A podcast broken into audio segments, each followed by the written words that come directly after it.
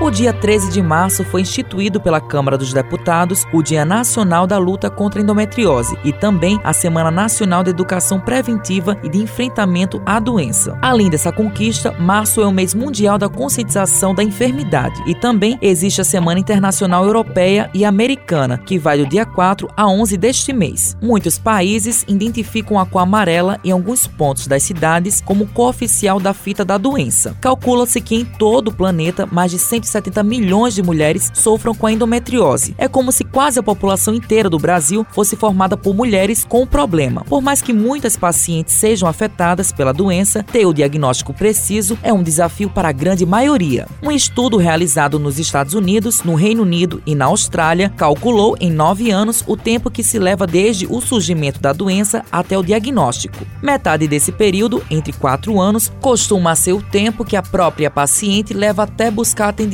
médico. A outra metade geralmente perde muito tempo consultando vários profissionais da saúde e se submetendo a vários exames, até conseguir fechar um diagnóstico. Isso faz com que seja importante educar e conscientizar tanto os profissionais quanto os pacientes. Mas você sabe o que é a doença? A endometriose é uma enfermidade inflamatória crônica, marcada pela difusão de focos sobre o tecido que reveste a cavidade interna da barriga ou do peritônio. Os níveis de intensidade da doença são de acordo com a profundidade das lesões. Em muitos casos, uma endometriose não é percebida pelo fato de considerar a cólica menstrual algo normal. O ginecologista especialista no tratamento da doença, Melissandro Lacerda, explica as dificuldades do diagnóstico precoce da endometriose. Este é o grande problema do diagnóstico da endometriose, é que as mulheres elas passam a sentir dor e entende que aquilo é uma coisa normal para todas as mulheres e não busca auxílio. Então, qual é o momento que a mulher deve suspeitar da endometriose? A dor menstrual, que a gente chama de dismenorreia, ela costuma surgir já nas primeiras menstruações. E essa dor, ela tem uma característica que ela é sempre, assim, mais ou menos da mesma intensidade. Ela vai acompanhar aquela mulher com a intensidade basicamente a mesma e é uma dor que a mulher toma um anti-inflamatório, um analgésico, ela melhora daquela cólica ou faz uma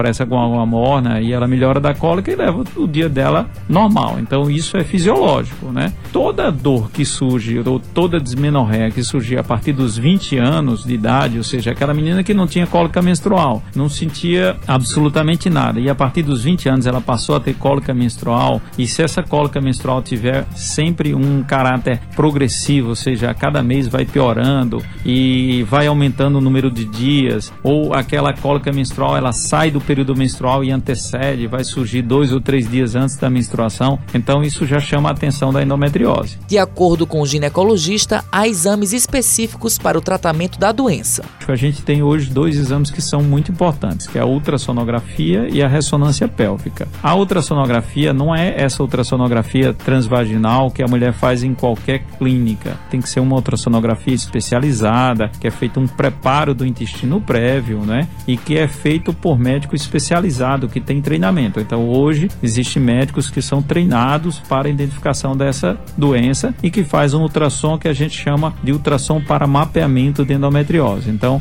é um exame que tem uma sensibilidade muito alta, principalmente para doença intestinal e doença retrocervical, né? E que a gente consegue chegar facilmente ao diagnóstico da endometriose. A ressonância é um exame também muito importante, porque a gente vai conseguir ver endometriose na bexiga, endometriose no músculo uterino, endometriose intestinal, tá? Então, com esses dois exames, a gente consegue, na grande maioria das vezes, já afirmar um diagnóstico de endometriose. Carbele Dantas de Oliveira é professora de educação infantil e tem 35 anos e sofre com a enfermidade desde cedo. Ela conta um pouco da luta contra a endometriose tudo começa quando elas menstruam. Nós, mulheres, não temos o cuidado de, de ver alguma normalidade e procurar um médico. E aí eu sentia muitas cólicas, eram menstruações muito fortes. E quando eu casei que comecei a tentar engravidar e não conseguia foi quando alguma coisa estava errada em mim, né? E até então eu não sabia o que era. No exame normal de rotina, não tem como a pessoa descobrir. E se fosse depender do SUS, eu não ia conseguir descobrir, porque os exames são caros, tem que ter muita investigação para descobrir o que é. Então eu fiz um plano e comecei a fazer os exames. Carbelli ressalta que sofreu muito antes de ter um diagnóstico correto. E aí eu sentia dor abdominal, eu sentia dor no reto, e eles estavam ali, e eu não sabia o que era, eu só sentia dor e não sabia o que era. Então, quando eu fui para o especialista, então fiz novos exames que detectar onde ele está, no útero, no intestino, então ele estava no ovário, então eu precisei de uma nova cirurgia para retirada desse foco. É umas dores muito fortes que parece até contrações. Você anda envergado, que não consegue se erguer. De dor. Ela ainda destaca como mudou de vida a partir do diagnóstico. A primeira cirurgia foi a retirada do mioma, que até então eu não sabia que eu tinha endometriose. Eu tinha mioma que cresceu muito. Então, achava que isso estava empatando a minha gravidez. Então, eu queria retirar logo ele. Então, tirei o mioma. E nessa cirurgia, o médico viu que estava com focos de endometriose. Então, ele me encaminhou para o especialista Melissandro, que ele é muito conhecido aqui em João Pessoa. Então, a partir dessa primeira cirurgia, eu fiz uma nova cirurgia. Quando eu refiz os exames, e aí eu já estava com plano de saúde, e aí eu fiz a ressonância, acusou que estava no intestino, foi retirado um pedaço do meu intestino, e mioma, mas aí ele limpou os ovários, as trompas. Então, na segunda cirurgia, eu ainda estava com as trompas. A alimentação não é mais a mesma, não posso comer muito, não posso comer de tudo. Então, tudo mudou na minha vida. Quando eu descobri o que era e encontrei outras mulheres que passavam pela mesma coisa, então eu senti um alívio, porque eu conheço mulheres que já tiveram filhos, mesmo com essa enfermidade, né? Como também conheço que ainda não tiveram. Mas é uma esperança que eu ainda tenho de ter meu filho, né? O que Deus mandar. Carbele Dantas ainda faz um alerta para as mulheres. Eu alerto que deve sim procurar um médico, procurar um especialista e o principal é procurar fazer os exames que possa detectar como a ressonância é um dos primordiais para conseguir achar o foco. E também para as mulheres que já tiveram né, as cirurgias, eu conheci mulheres que tiveram cinco cirurgias e desistiram, sabe, de fazer cirurgia e adotar uma criança. Então, nós que já fizemos cirurgias, temos é a marca da vitória. Eu vejo como a marca da vitória todas as vezes que vamos para uma sala de cirurgia, arriscando a nossa vida e sabendo que não tem cura, né? É uma enfermidade que não tem cura, mas com a esperança de sobreviver e dar testemunho, né? Já para a jornalista Rejane Negreiros, a sua luta com a doença começou também logo cedo. Foi uma luta. Eu sempre senti muitas cólicas desde adolescente.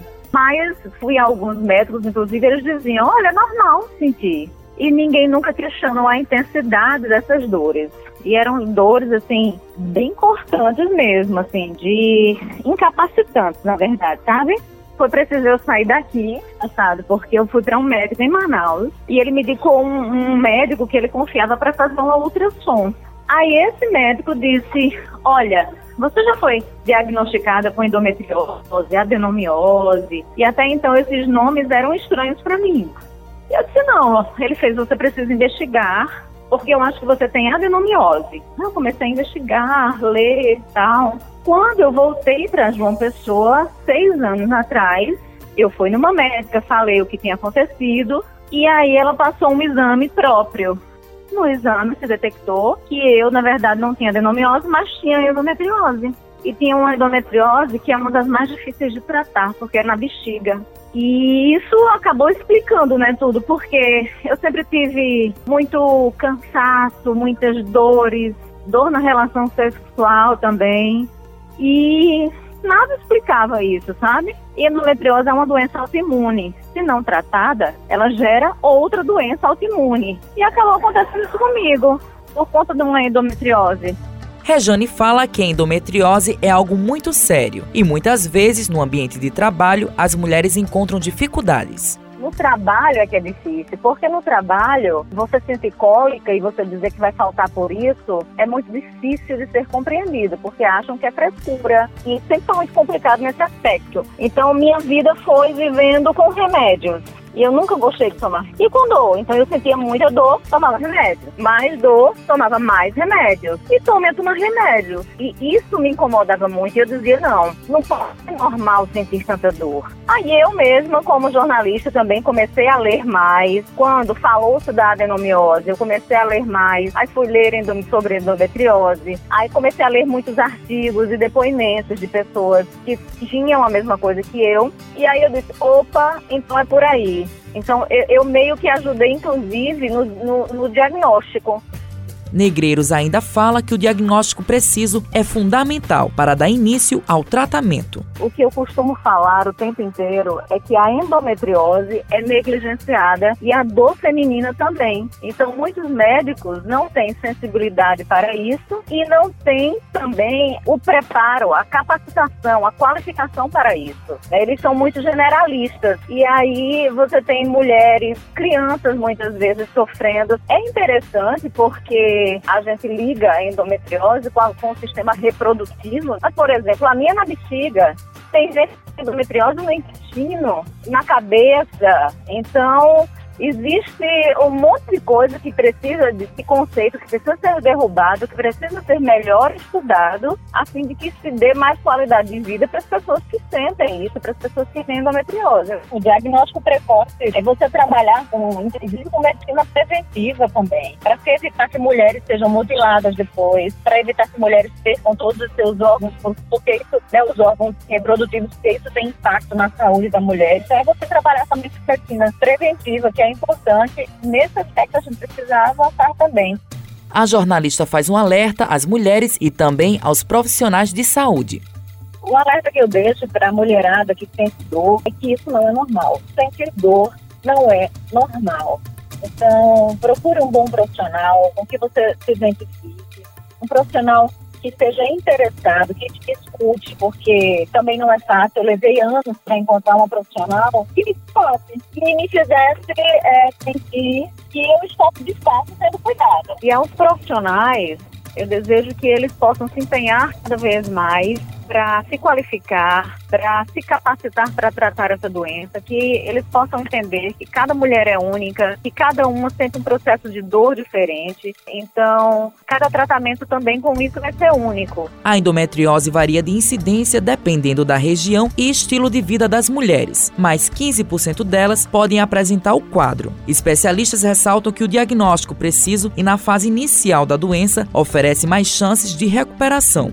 Essa luta não é somente de uma única mulher, mas também é de toda a sociedade. Perto de você, uma mulher pode estar sofrendo de dores por causa da doença. Então não julgue, estenda a mão. Com os trabalhos técnicos de Igor Nunes, gerente de jornalismo Marcos Tomás, Matheus Silomar para a Rádio Tabajara, emissora da EPC, empresa paraibana de comunicação.